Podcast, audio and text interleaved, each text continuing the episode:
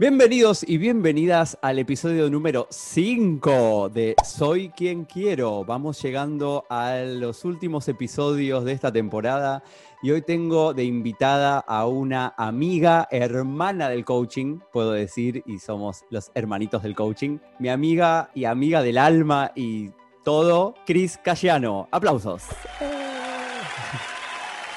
Hola. Yo a Chris le digo pipi, así que es muy probable, y esto lo voy a aclarar de entrada, que en algún momento diga pipi y no Chris. Está todo bien, está todo validado con su identidad. Pero vamos a arrancar. Es su alter ego, es el alter ego de pipi y de Chris. Eh, vamos a arrancar con la primera pregunta con la que abrimos esta dinámica hermosa, esta entrevista, esta conversación, este aprendernos, descubrirnos, que es, ¿quién sos sexualmente? Wow, qué pregunta. Eh, tenías que pasar antes, así yo esto lo pensaba y no hacía todos estos silencios largos e incómodos para mí y todo el mundo. Em, sexualmente me considero una, mujer muy apasionada eh, y creativa. Em, voy a quedar con esas dos. Creo que apasionada es la que, es la que más me representa. Yo la pasión lo, relaciono con, em, con el corazón y con las emociones. Eh, y, eso tiene mucho que ver conmigo. Entonces, eh, me voy a quedar con, con esas dos por ahora. Después capaz se me abre un poco más la cabeza. Después capaz aparecen nuevas distinciones en esta, en esta dinámica. Eh, ok, ok, ok. Eh, entonces son apasionada y creativa. Sí, sí, abierta también. ahora que recién cuando me escuchaba dijo, eh, me considero una, mujer bastante en apertura y con una mente abierta en esto de lo, creativo, ¿no? Linkeado con lo creativo para, para probar cosas nuevas. Ok, y me surge esta pregunta, ¿no? Para hacerte. Em, ¿Cuándo descubriste que eras una mujer apasionada, creativa? ¿Cuándo lo descubrí? Em, creo que apasionada lo descubrí cuando, antes de, cuando estaba con mi primer novio, Maxi, besitos le mandamos. Besito Maxi. Besito Maxi. La robamos, la eh, robamos. No, por favor. Eh, que, bueno, fue mi primer amor, mi primer todo. Eh, y me acuerdo que el, recuerdo que yo tengo de él era como un chico muy conservador. Eh, y yo tenía, y, estábamos los dos en esa misma situación en la que todavía no habíamos tenido como ese primer encuentro sexual. Entonces, me acuerdo que él es como, bueno, quiso esperar un tiempo, bueno, nada, nueve meses fueron, eh, que para mí era un montón, y ahí volviendo a esta pasión, era, era que yo conectaba con un montón de emociones cuando estaba con él y cuando estábamos juntos y nos encerramos en mi cuarto, eh, y ahí creo que esa fue como la, la, conexión más fuerte donde digo, era re apasionada y yo era como que me sentía hasta hasta que era la que yo la que quería avanzar, que usualmente desde donde yo lo veo es como que el hombre es el que quiere ir más rápido y la mujer dice, bueno, espera un poquito. Y yo me sentía tan como desordenada que era yo la que quería, y de hecho la conversión fue, bueno, a mí me gustaría avanzar en esto, y después, bueno, nueve meses después estuvimos por primera vez los dos, que fue re y hermoso y muy gracioso también, eh, pero, pero ahí es donde creo que empecé a tener esa, esa pasión y, conectar con esas emociones que se me desbordaban, que para mí también la pasión es a veces es como que se desborda y se desbalsa, Em, entonces, eh, creo que, fue ahí, capaz que fue mucho la espera, entonces, bueno, fue acumulando emociones. Claro, como un parto. fue un parto, básicamente. Fue, un embarazo, fue un embarazo. Fue un embarazo. después de, toda la gestión, la, gestación dimos a luz eh, a otro momento de nuestra relación. Ok, entonces podemos decir que eh, descubriste ser una mujer apasionada, en principio, eh, en esa primera eh, relación con este primer novio, con Maxi. Besitos, Maxi. Sí, pero estamos hablando, entonces, no sé, te, quiero chequearlo. Estamos hablando de el acto sexual. Sí, buen punto. Sí, es verdad. De la, sí, yo estaba hablando de, como la, primera relación sexual que tuve en mi vida. Claro. Creo que no vinculé esto del, antes, ¿no? Eh, yo, yo, siempre algo que siempre digo, no puedo creer que lo tengo por decir ahora frente a tanta gente. Eh, yo amo chapar, me encanta. Amamos chapar. Es otro, anclaje para mí de la, de la pasión. Contanos qué es, contanos qué es chapar. Contanos qué es chapar para las personas que vean este video que no sean de Argentina. Ah, es besarnos. Para mí chapar es igual a besarte apasionadamente. con, muchas emociones de, amor y de fuego en el medio. Em, entonces, eh, ahora que lo pienso, en realidad, eh, yo lo sexual lo vinculé con un acto sexual. Cuando vos me preguntaste, yo lo vinculé ya con el acto de tener relaciones. Em, pero ya antes, previo, eh, sí me doy cuenta que ya me gustaba esta, esta conexión a través de los besos y era ya muy apasionada, de hecho, bueno, Bariloche y otras, otras experiencias con alguno que otro por ahí. Eh, tengo fotos de mis amigas, viste, típica que te sacan borracha y ella ya era, era como muy, muy koala, muy apasionada. Lo relaciono para muy mí koala. tiene que ver con ponerlo todo, ¿no? Con poner el cuerpo también. Eh, entonces, bueno, nada, ahí bueno. hiciste como pensar eso, ¿no? Esa, esa diferenciación entre eh, la pasión de dónde nace, ¿no? Si del acto sexual y por qué lo vinculo ahí, o, o, y, por qué no, que antes no hubo pasión en, esas conexiones que hubo, ¿no? Entonces dije, no, no, es verdad, pues, viene de antes, no, no, pude, no puedo detectar de dónde, pero eh, sí antes ya era apasionada, ¿no?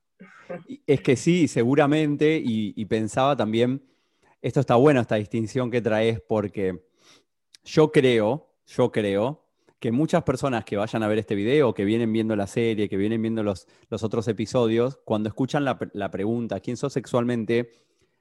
Es muy probable que lo primero que escuchen es cómo haces el amor, o cómo tenés sexo, o cómo es tu acto sexual. Es muy probable que esa sea la escucha.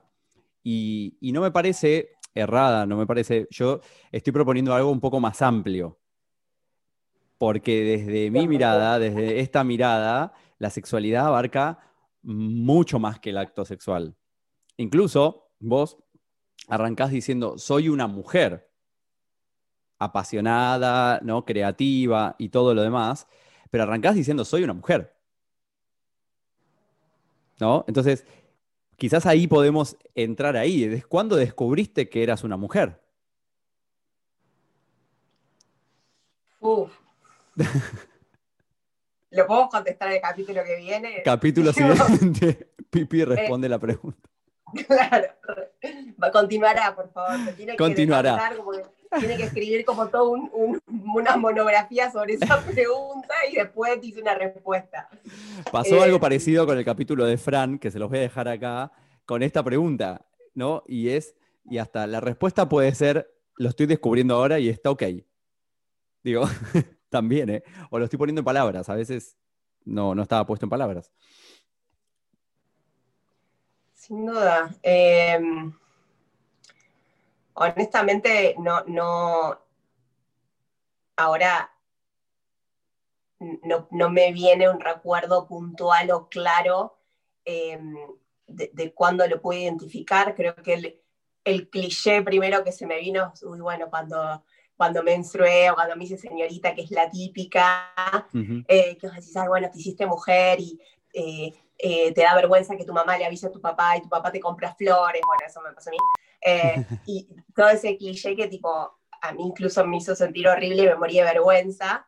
Eh, pero digo, claro, bueno, eso fue lo primero que se me ocurrió y después dije, pero eso no, no es que ahí me empecé a sentir mujer, ¿no? Eh, mm. Entonces, de hecho, eh, y volviendo un poco a lo que decías, no sé si lo comentó Fran en el, en el episodio anterior, pero yo creo que me estoy encontrando estoy construyendo también esa, esa, esa, sí, esa definición también de qué es mujer para mí, ¿no? Em, siempre me pasó esto de que, eh, y me han dicho un montón, que tengo como mucha energía masculina, ¿no? Entonces mm. tenés mucha energía masculina eh, y, y, accionás desde ahí, hablas desde ahí eh, y rebajás a los hombres, bueno, no sé, un montón de creencias. Y es como siempre me creí esa, con mucha energía masculina y eso de decir, bueno, pero ¿qué? porque tenga eso me hace más o menos mujer, es como, bueno, nada, me surgían como estos pensamientos, ¿no? Digo, sí, porque puedo ser mujer y tener un montón de energía masculina, que hoy está categorizado como cierta forma, e integrar todo, ¿no? Entonces, em, y mismo con mi cuerpo, eso es otro tema que hoy estoy trabajando también en mi, en, mi proceso personal de, de, cómo debería ser una mujer y cómo me veo yo y todas las los, estigmas sobre eso, ¿no? Em, entonces, instrucción, mi ser mujer, eh, hoy me considero sin duda, como dije al principio, ¿no? una mujer y una mujer apasionada, no solo en la sexualidad, sino en todos los dominios de mi vida. Creo que es algo que, que es un eje en todos los dominios. Em, pero sí, es como la sigo, sigo construyendo eso, y me, y, me, parece que está buenísimo porque sigue invitando a la pregunta, ¿no? Recién cuando me le hiciste yo dije, wow, en vez de obtener una respuesta se me dispararon tres preguntas más. claro. Que capaz había que hacerse antes de responder esa. Entonces digo, wow. Bueno, qué, qué, qué, bárbaro, qué interesante. Dijiste varias cosas eh, que quiero destacar, como esto de, bueno, sentirme mujer, ¿no? Qué interesante que te sientas mujer y que también haya eh, me parece, y hablando de apertura, como decías antes, que también tengas esa apertura de seguir pensando cuál es tu definición de mujer, con esa energía que, qué sé yo, qué significa masculina, qué sé yo, qué significa femenina. Eh, pensaba, cuando te escuchaba, pensaba también en esto que te escuché ¿no? en un momento de, con, con este primer novio, en donde el hombre era el que tenía que ser apasionado, pero, pero no, pero en este caso fue la mujer la apasionada, ¿no? Y, entonces también como empiezan a jugarse todas estas eh, etiquetas, todas estas, eh, todos estos estereotipos de la mujer y del hombre en todo nuestro accionar porque vos podías ir un poco más allá y decir, independientemente de que soy mujer, me, cuento el cuento que tengo esta energía masculina, me sirve porque puedo hacer lo que siento con pasión. ¿No? Digo, estoy tirando así como... ¿No? Eh, ahora, si te contabas el cuento de que eso no era para una mujer, no podías poner ahí a servicio tu pasión, no podías expresar tu pasión, te hubieras hecho otra cosa, hubieras decidido hacer otra cosa. Sí, de hecho, lo, primero que me surge ahora al, escucharte es, e, en esa, en esa ocasión, por ejemplo, tuve esa, puse esa energía masculina de ir al frente a favor y no me la guardé, eh, pero pienso también en todas las otras veces que, que no la usé a mi favor y un montón de eh, de, hombres o chicos que se me presentaron en, mi vida que me hubiese gustado tener esa energía para poder decir, che, te encaro, o, te digo, che, me gustás, o me pasa esto con vos, y de hecho lo pienso y digo, ay, ya me da vergüenza, ¿no? Pero después digo, pero espera, ¿por qué no la puede, usar eso, ¿no? ¿Y qué creencia hay detrás de eso, ¿no? Que, que, el, que el hombre te tiene que dar la, la, primera como como que tiene que haber algo obvio, porque si no el rechazo y el miedo al rechazo.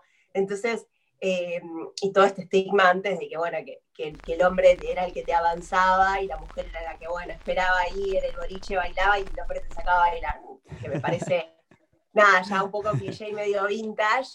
Eh, pero está. Pero, pero está. pero está. y está muy bien que esté. Sin duda. Sí, está muy bien que esté y me parece que está muy bien también traerlo a conciencia, decir, che, mirá cómo está esa creencia, ese, eso aprendido y todavía sigue articulando de alguna manera y sigue ahí en mi eh, conjunto de posibilidades, en mi conjunto de decisiones que tomo, ¿no? También trajiste la dimensión del cuerpo. un tema absolutamente de la identidad sexual. Entonces, en la pregunta, ¿quién sos sexualmente? Por lo menos hasta ahora no vengo escuchando, eh, hablamos ya del cuerpo, incluso voy a dejar acá el, episodio con, José Bachino, hablamos bocha del cuerpo, bocha. Se los dejo porque está súper, eh, como también como cuánto hemos aprendido de nuestro cuerpo y cuántas etiquetas le hemos puesto al cuerpo. ¿Sí? Digo, digo, aprendido como haciéndonos cargo de esa parte. También puede, ser, nos pusieron las etiquetas, nos asignaron, ¿no? Depende cómo nos relacionemos con eso, pero ¿cuántas cosas le hemos puesto al cuerpo en esa construcción de identidad? Y de, el cuerpo de un hombre es así, el cuerpo de una mujer es asá.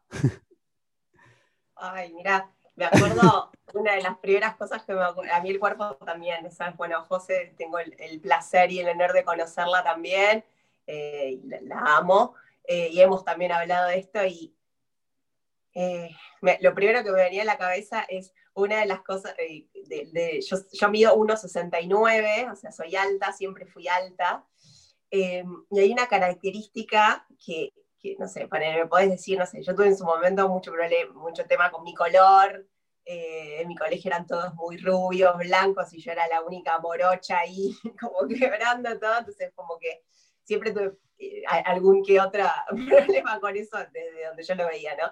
Pero eh, volviendo a esto de la altura, había un adjetivo que era el que, ese que, que vos decís, bueno, si sos alta y, y, si sos alta, no te gusta que te digan.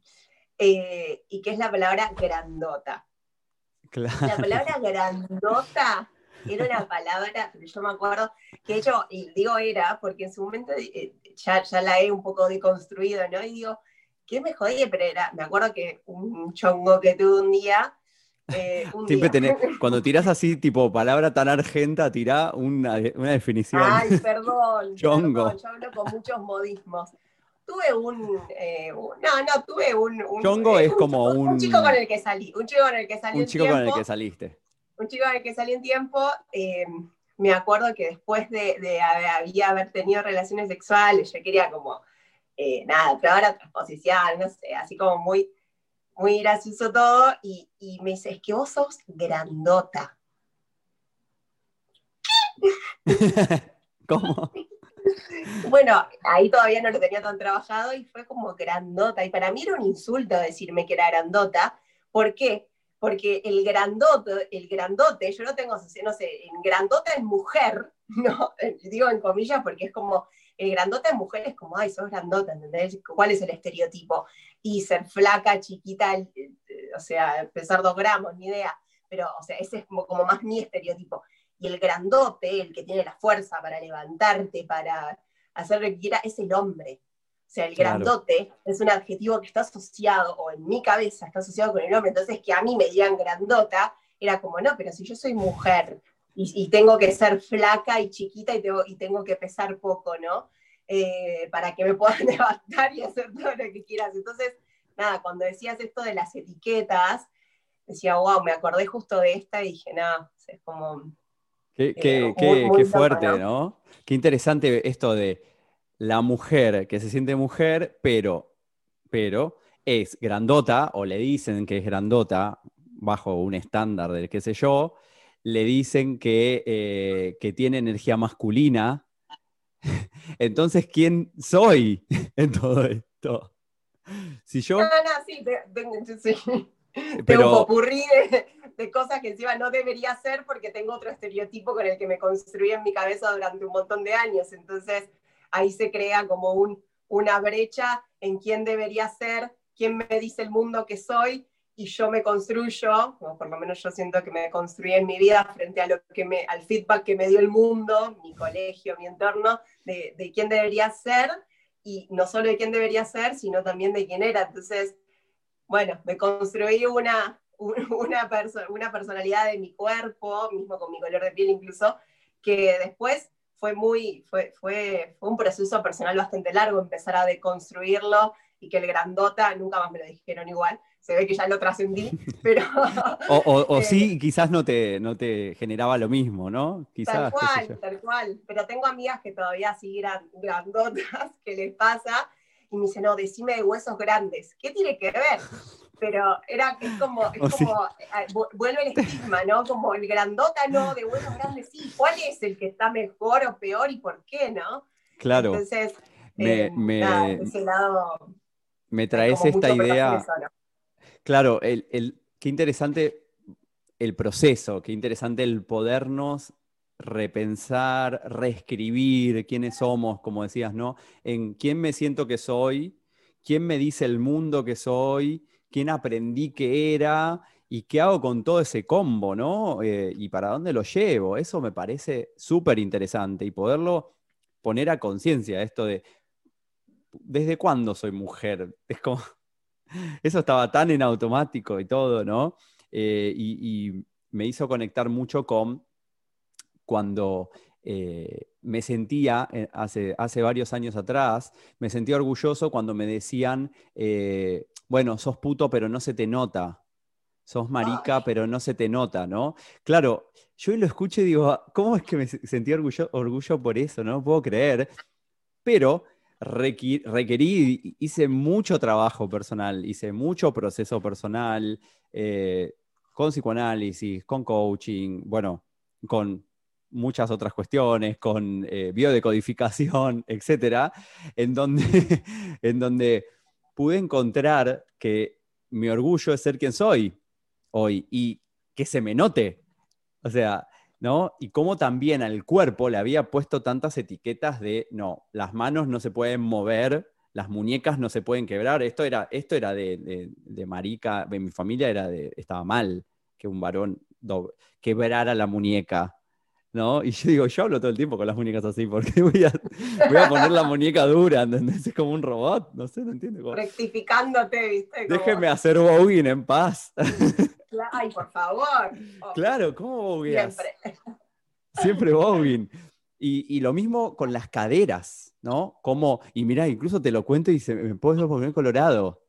Como, como ah. que es zarpado como revivir la emoción, ¿no? Y esta cosa de el cuerpo se quiere reexpresar, dejémoslo expresar, porque el cuerpo, me pongo colorado porque quiero expresarlo, quiero que salga para afuera. Y, hay una conversación ahí que me dice, no lo saques, no lo saques. Y yo sí quiero que salga para afuera, déjame que lo saque. ¿No? Y lo mismo con las caderas, esta posibilidad de, de poder bailar y mover las caderas. Y, si de chiquito yo bailaba un montón, ¿no? Y, pensar en qué momento me compré que tenía que dejar de hacerlo, en qué momento me compré que, que, mis caderas no eran mías, eran, no sé, tenían que estar como reguladas o administradas por no sé quién. qué flash, ¿no? Sí, a mí lo que me trae eso también que decís, digo, en qué momento me compré, eh, al margen también de, no solo de en qué momento sino también como cuando pusimos que, que, había una etapa para cada cosa también, ¿no? Porque una de las cosas que, que se me presenta es, no sé, em, cuando yo era chiquitita em, y veía a las, no sé, había algunas madres que se producían como las famosas pendeviejas, ¿no? Y no. Claro, son madres de cuarenta y pico que se visten provocadoras o con polleras más cortas de lo que deberían. Digo, ¿qué es el estándar que una señora que tiene un lomazo de 45 años no se puede poner lo que quiera? ¿Y por qué la etiquetaron con una pendevieja o con todo eso? Entonces recién pensaba eso y digo, si yo a los 40 años me quiero poner, perdón, no sé qué palabras puedo usar, pero me quiero poner usar todo. Ay, qué claro. Eh, me, quiero poner en culo porque quiero mostrar mis gambas, porque me encantan mis gambas, mis, gambas, no, perdón, para todo el cerebro, las piernas serían las gambas. Me gusta Esto va toda la TAM. Esto se, ve en toda la TAM. Traducción abajo para mí. Uy, ahí está. Se apagó la cámara. Eh, traducción, abajo para mí. Traducimos a eh, pipi abajo. claro. No, y digo, si cuando yo tenga 40 45, 50, qué sé yo, quiero vestirme como quiera o como me visto ahora, mis 33, ¿por, ¿por qué debería recibir de la fuera ese esa etiqueta, no? eh, porque primero ahí después me pregunto por qué yo le debería dar bola, ¿no? Yo creo que no le daría bola, pero digo, ¿quién setió esos estándares, ¿no? Eh, ¿Quién setió el estándar de que una madre a los 50 no puede ir a buscar a su hijo al colegio eh, vestida con lo que quiera, ¿no? Y tenga que tener un estándar. Eso fue una de las cosas que, me surgía cuando, cuando te escuchaba. Y pensaba en esta cuestión de la sexualidad como una un constante aprendizaje, un constante descubrirnos, ¿no? La identidad sexual, el quién soy sexualmente, en donde también entra en juego la edad. No es lo mismo la sexualidad eh, a, los 30, a los 40, a los 50, a los 60, a los 70. No es lo mismo. Incluso cómo nos hemos comprado, algunos, algunas, que la sexualidad llegaba hasta una edad. ¿no? Como, ah, no, la persona esa es una persona mayor y ya no tiene vida sexual y qué sé yo. ¿Quién, lo ¿Quién dijo eso? ¿Dónde está escrito? Podemos ser personas deseantes y deseadas toda la vida y descubrirnos en esta, en esta identidad sexual constantemente.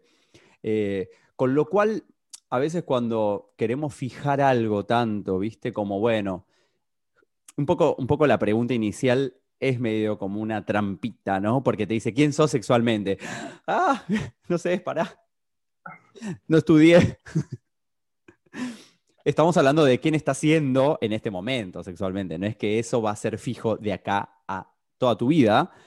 Por lo menos no lo veo así y me parece que coincidimos en eso y que estamos en ese descubrir, bueno, a ver qué es para mí ser mujer, qué es para mí ser hombre, qué es para mí ser masculino, qué es para mí ser femenino, femenina, y todo lo que aparezca con eso, cómo me estoy relacionando con mi cuerpo, cómo me estoy relacionando con los cambios que aparecen en mi cuerpo año a año, mes a mes, pandemia a pandemia. ¿No? Y acá hago este parate. A las personas que no les cambió el cuerpo en pandemia, eh, bueno, escriban en los comentarios, a mí no me cambió el cuerpo en pandemia. Bienvenidos. Son bienvenidos, bienvenidas, bienvenides. Y si sí, también. Ahora voy a confesar algo, Rey. Confiese, confiese que estamos para eso. Ya está. Bueno, yo en pandemia, confieso, eh, subí 6 kilos. Y de hecho, nunca tuve el peso que tengo hoy.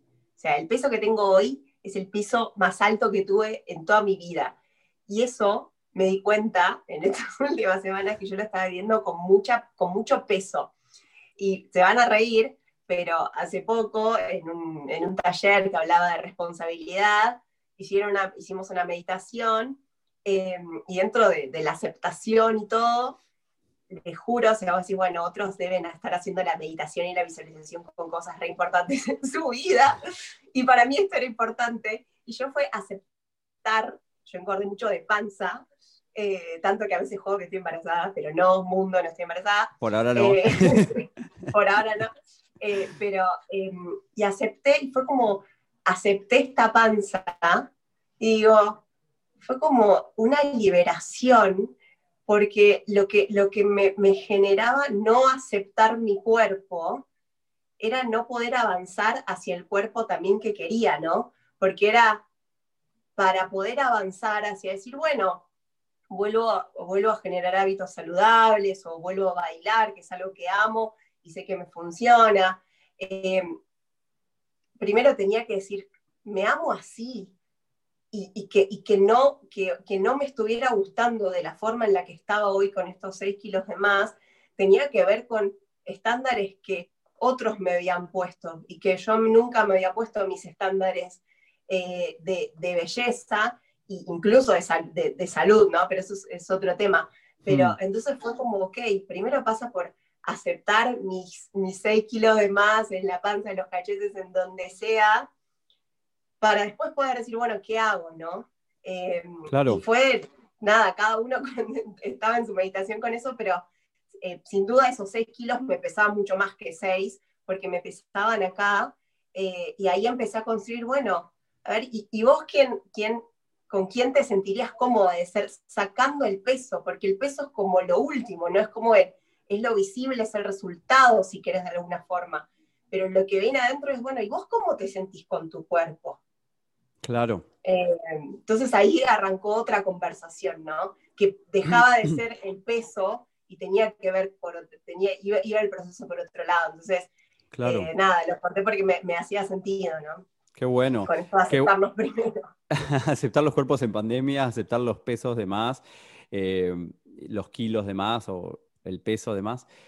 ¿De más de qué? Además, ¿no? Como pensaba mientras te escuchaba también en este último tiempo vengo viendo bastante tele. No, no bastante, bastante para mi estilo de ver tele. Yo veo a la noche algún, una horita, un ratito. Es, para mí es un montón. Yo no veía tele. Vos lo, lo sabés. Este, da fe que no veía tele.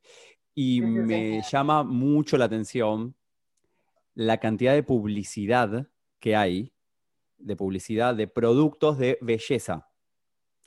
Además de medicamentos, ¿eh? es tipo la pastilla para el dolor de la espalda, la pastilla para el dolor de la cintura, la pastilla para el dolor de como caramelos. O sea, es medicamento, medicamento, medicamento, belleza, belleza, belleza, belleza. Voy a hacer así, belleza, ¿no? Porque en definitiva te están vendiendo un producto, que te están vendiendo la ilusión de que o vas a adelgazar, o vas a tener el cuerpo de Julia Roberts o la imagen de Julia Roberts, o va, no digo porque justo hay una publicidad que está Julia Roberts, eh, o vas a tener el pelo de, no sé, no me sé los nombres de, las actrices, pero de otra actriz, ¿no? Y que todo, yo decía, toda, toda la problemática y todo lo que te están, nos están vendiendo acá es si me tiño, si me puse la crema determinada, si me, si y tengo el peso, si uso la, no sé, la bijou de no sé qué. es zarpado el bombardeo. Es muy notorio. No puedo no verlo. Y está ahí constantemente. Entonces, pienso, ¿no? Esto que estamos conversando y demás en cuanto a etiquetas y todo. Claro, ¿cómo no vamos a tener etiquetas si es constante?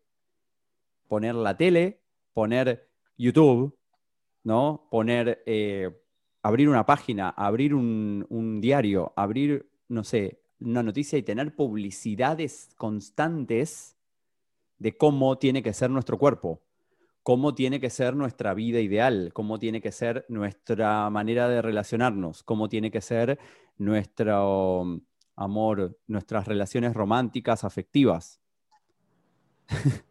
Eh, ¿No? Digo, eh, poner una película, poner una novela, Celebro que hoy día empiezan a aparecer eh, personas LGBT en, novelas, en películas, historias de amor también, ¿no? Con personas del mismo sexo, con personas trans. Digo, celebro, pero eh, no es lo más visible también. Sí, eso creo que ahí tiene que ver mucho con las elecciones. Yo creo que hoy me rodeo de una comunidad, bueno, yo soy muy fanática de RuPaul, no sé si todos lo, conocen. RuPaul's Drag All Stars, All Stars 5 es la última o la 6? 5. 5, 5, la fan. Amamos. Es todo lo que está bien, pero amo, amo. Em, y, lo, que, lo, que, lo que me encanta eh, del mensaje que hay detrás es em, cómo empieza, primero, cómo, cómo, ellos van construyendo esos cuerpos, ¿no? Y, no, hay, no, hay, como estereotipos, porque eh, está el, el, el, que es más, eh, el que tiene kilos de más, eh, el, que tiene un cuerpo más, muy, muy flaco, el que no, o sea, tienen como una, una variedad y todo es, todo puede ser drag, todo puede ser presentado y mostrado. Entonces yo, como que eh, lo que me pasa es que eh, veo tantos de estos programas que a mí me encanta y los celebro, porque para mí lo que, lo que expanden, eh, y ellos hablan un montón de esto, el que no lo vio, para mí es, al margen de ser un show, detrás hay un mensaje muy lindo y que tiene, ellos hablan de una persona, ¿no? Como de, de sacar esa, esa, segunda persona o ese alter ego también en otras formas también. y cómo al sacarlo, a través del drag se abren otras posibilidades, ¿no? Entonces, linkeado a lo sexual, digo, bueno, ¿cómo, cómo, cómo draguearnos para que aparezca esa verdadera identidad sexual, ¿no? Que capaz por permanecer, por, sí, por pertenecer en realidad y permanecer en los estándares para seguir permaneciendo en la sociedad, nos, nos pusimos esos límites en el camino, ¿no? Eh, y lo que hace el drag es como, bueno, mira, hay todo esto más, claro. Eh, y todo esto que no sé, a través del disfraz o de, de, su dinámica, poder expandir esa, esa cabeza y sus horizontes, ¿no?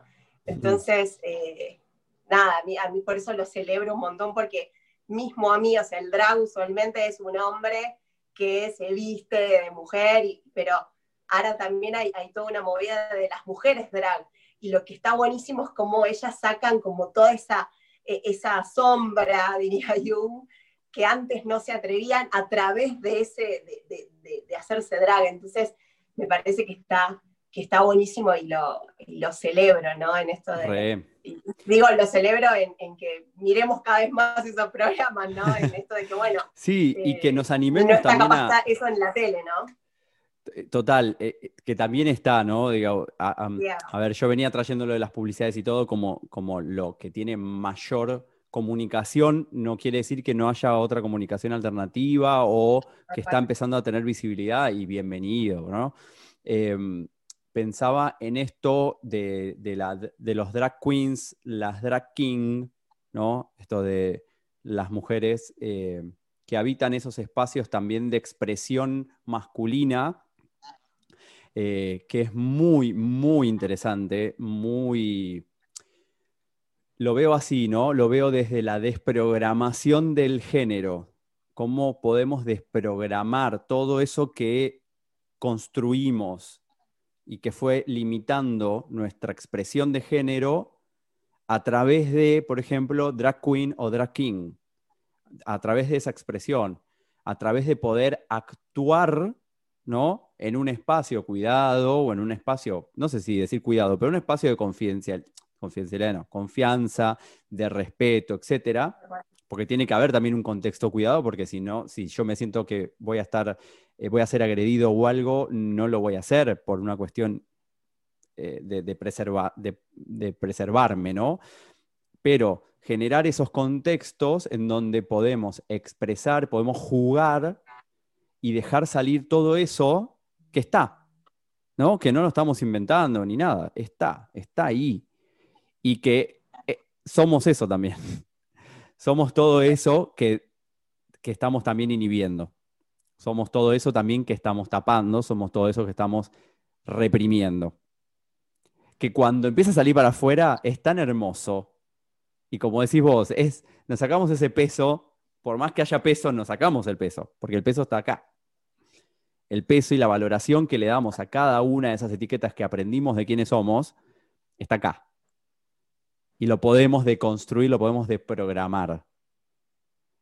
Lleva un proceso, lleva un poco de tiempo también. Claro, olvídate. Y lleva a animarse. Parece tan fresco todo, pero no, bueno, acá, acá hubo proceso. Terapia, muchas, muchas disciplinas distintas de desarrollo personal, pero sí, no es que hago una meditación y me, amigo con mi panza. No es así. Eh, no, porque tuvo que haber algo previo también, para que vos veas que ese era un tema para eh, trabajar, o para meditar, o para dedicarle importancia, y que no se quede como en el es así, o tiene que ser así. Ah, no, estoy gorda, entonces tengo que ser flaca. Pará, pará. ¿Según quién? ¿Cómo? ¿Cómo? ¿Qué pasa con tu cuerpo? Todos los cuerpos son diferentes. Por más que tengamos el imaginario de que hay un cuerpo ideal, como decíamos antes, ¿no? Para, para el género que sea, bueno, no, para mí no. no hay un cuerpo ideal. El cuerpo ideal es el que tenés.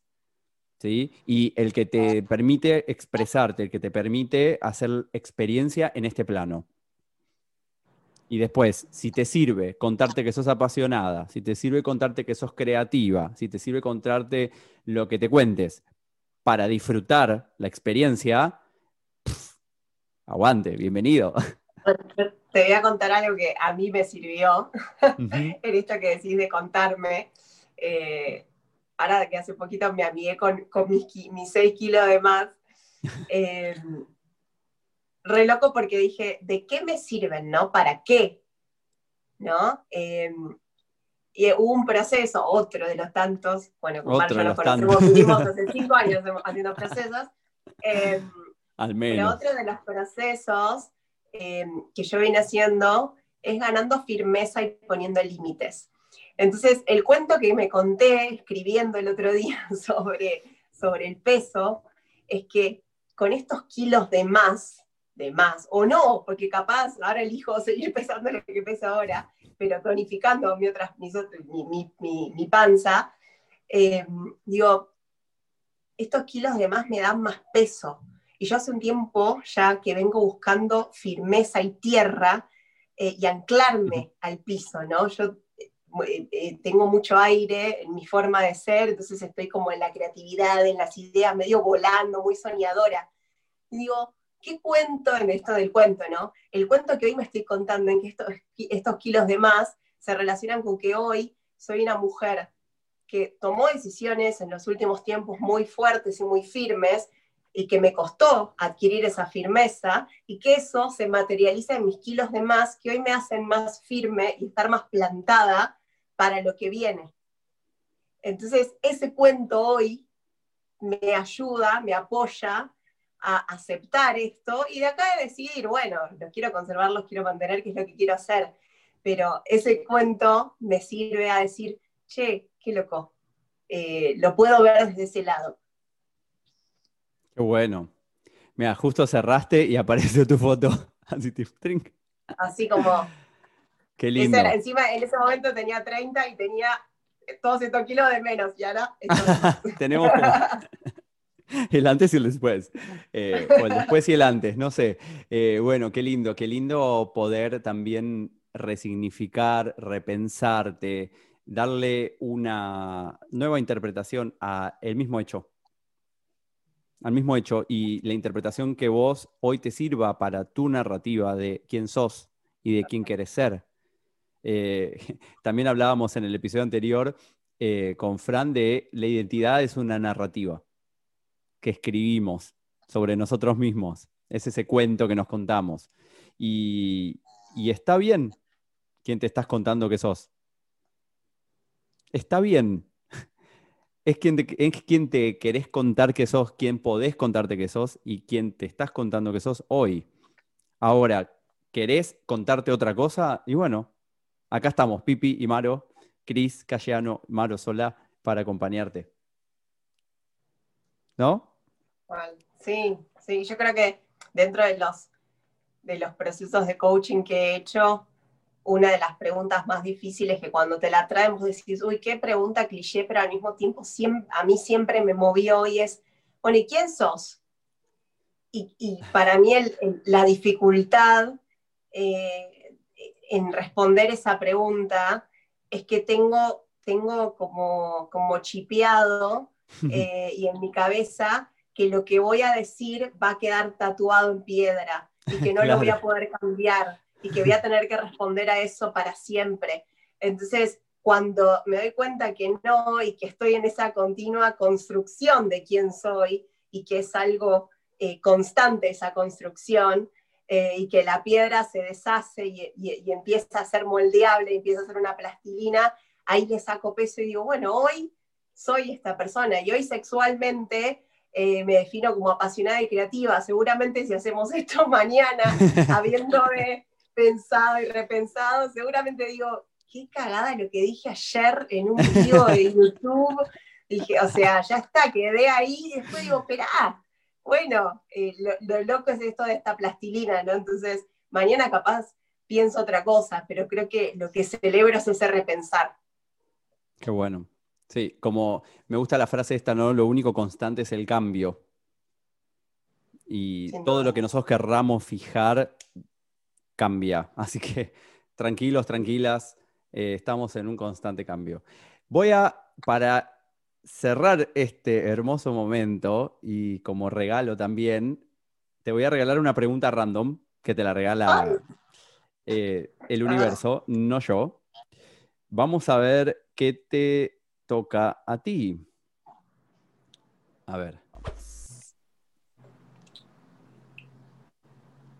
ahí.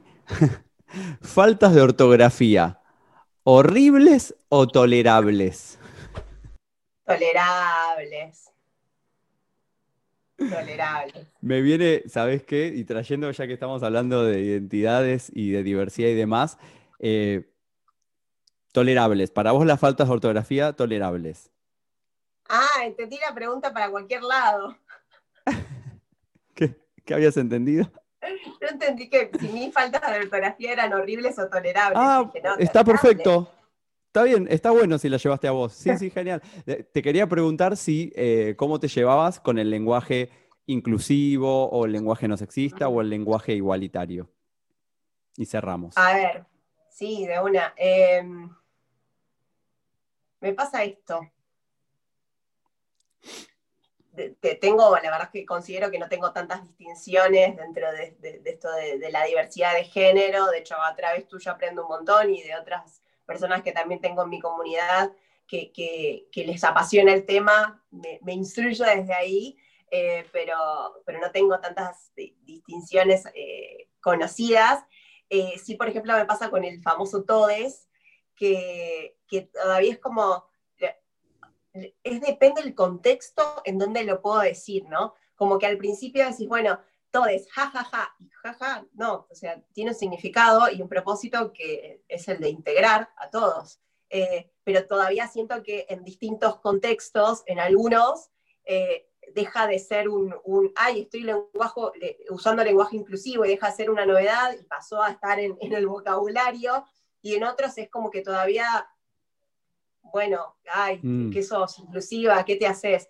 Entonces, como que eh, lo que me pasa con eso es que por, en, el famoso TODES to- estoy en esta, eh, en donde, en donde sí, en donde no. Claro. Eh, por mí, yo, lo- y, y de hecho entonces, lo sigo diciendo, lo digo, pero me fijo en qué contextos, en ¿Qué qué, contexto? contextos está ya establecido y en, en cuáles otros me van a decir, bueno, qué boluda. Bueno, ¿Por está, muy bueno porque pienso también que el lenguaje nos sirve para, para comunicarnos, ¿no? Eh, en un punto, para expresarnos, para generar realidad, para describir la realidad, etcétera. Y me parece que está bueno tener esa noción también del contexto, porque si vos querés comunicar algo y en el contexto no se va a escuchar eso que querés comunicar, ¿para qué forzar algo, no? Pienso como... Así que, bueno, bien, bienvenida. A mí me, parece- me pasa algo muy parecido también. En algunos contextos está como novedad y, y- o ya te digo, el todes o leyes o, o cuestiones con la E y en otros contextos no tanto, entonces uso más el todos, todas, eh, ¿no? Y bueno, qué sé yo, y de a poco nos vamos también aprendiendo en eso, estamos aprendiendo, es, es constante este aprendizaje. Son, son nuevas etiquetas y estándares. Son nuevas que, etiquetas, estándares y distinciones. Bueno, gracias, Pip. Podemos seguir infinito, eh, ya sabes. sí. Vamos a hacer, si querés, otra. En la siguiente temporada vamos a ver qué otras respuestas nuevas aparecen a quién sos sexualmente. Vamos a ver. O mañana mismo. Mañana te Bueno, escribo.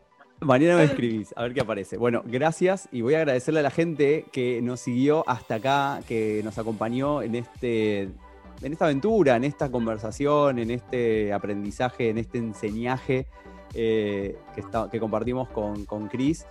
Eh, comentarios, eh, todo lo que emerja, todo lo que les aparezca en este momento que les haya hecho sentido de esta conversación, los queremos leer. Y si quieren empezar un proceso de coaching, acá tienen dos coaches, Cris Cayano, Maro Sola, nos escriben y estamos ahí. Bueno, gracias, gracias a todos por estar. Gracias, Pipi. Nos vemos la próxima. Adiós. Chau, chau, chau.